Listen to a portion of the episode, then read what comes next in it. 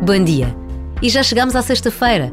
Para muitos termina hoje mais uma semana de trabalho, o que nos faz pensar em tantos, mas tantos que continuam sem trabalho, sem conseguirem ser independentes ou capazes de sustentar as suas famílias.